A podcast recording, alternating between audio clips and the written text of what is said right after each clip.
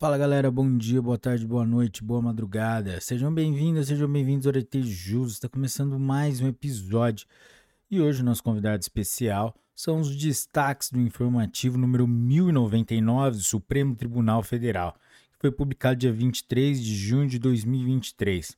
Galera, antes de começarmos, não se esqueça de deixar o seu like, se inscrever no canal, ativar o sininho para receber as notificações, que é muito importante para a gente e para os algoritmos distribuírem nosso conteúdo cada vez mais. E também não se esqueça de deixar as cinco estrelinhas aí no Spotify, que também é muito importante. Vamos lá? Direito Constitucional.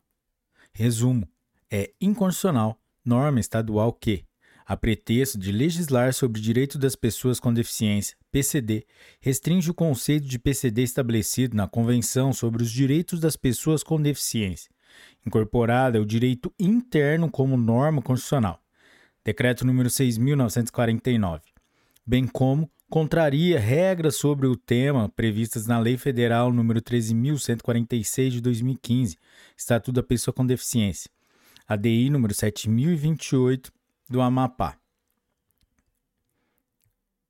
Direito constitucional.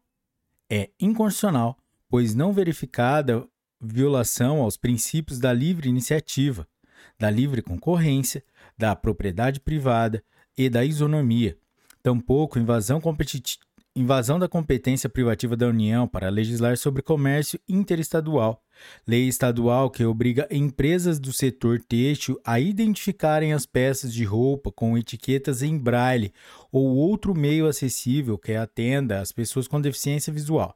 A DEI número 6.989 Piauí. Direito Constitucional. É inconstitucional por violar o artigo 161, inciso 2 da Constituição Federal, norma de lei complementar que distribui os recursos do Fundo de Participação dos Estados e do Distrito Federal, FPE, entre esses entes da federação sem a devida promoção do respectivo equilíbrio socioeconômico.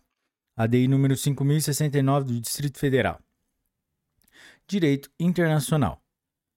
Em decorrência do próprio Estado democrático de direito e de seu corolário, o princípio da legalidade é necessária a manifestação de vontade do Congresso Nacional para que a denúncia de um tratado internacional produza efeitos no direito doméstico, razão pela qual é inconstitucional a denúncia unilateral pelo presidente da República.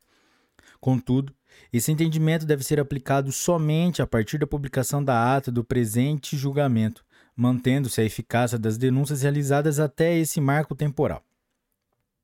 Em homenagem ao princípio da segurança jurídica, deve ser mantida a validade do decreto número 2100 de, de 1996, por meio do qual o presidente da República tornou pública a denúncia da Convenção número 158 da OIT, ADC número 39 do Distrito Federal.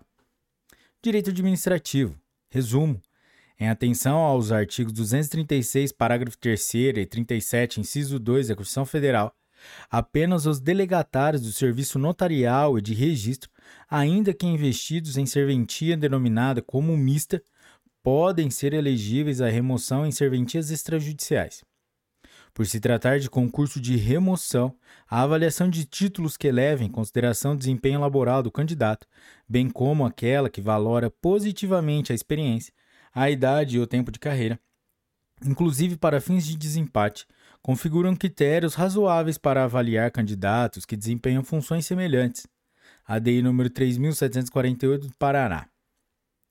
Direito processual civil. Resumo: é inconstitucional por caracterizar desvio de verbas constitucionalmente vinculadas o pagamento de honorários advocatícios contratuais com recursos alocados no Fundef e Fundeb, Contudo, essa vinculação não se aplica aos encargos moratórios do débito da condenação, motivo qual, pelo qual o valor correspondente pode ser destacado e retido do precatório para aquela finalidade. Recurso extraordinário número 1.428.399 do Pernambuco. Tema número 1256 de repercussão geral. Galera, é isso aí. Chegamos ao final de mais um episódio. E se você chegou até aqui, curtiu esse episódio, deixe seu like, se inscreva no canal, ative o sininho para receber as notificações, deixe as 5 estrelas aí e deixe também seu comentário nas nossas plataformas se você curtiu este novo formato mais enxuto dos julgados. Galera, é isso aí, um forte abraço, bons estudos e tchau!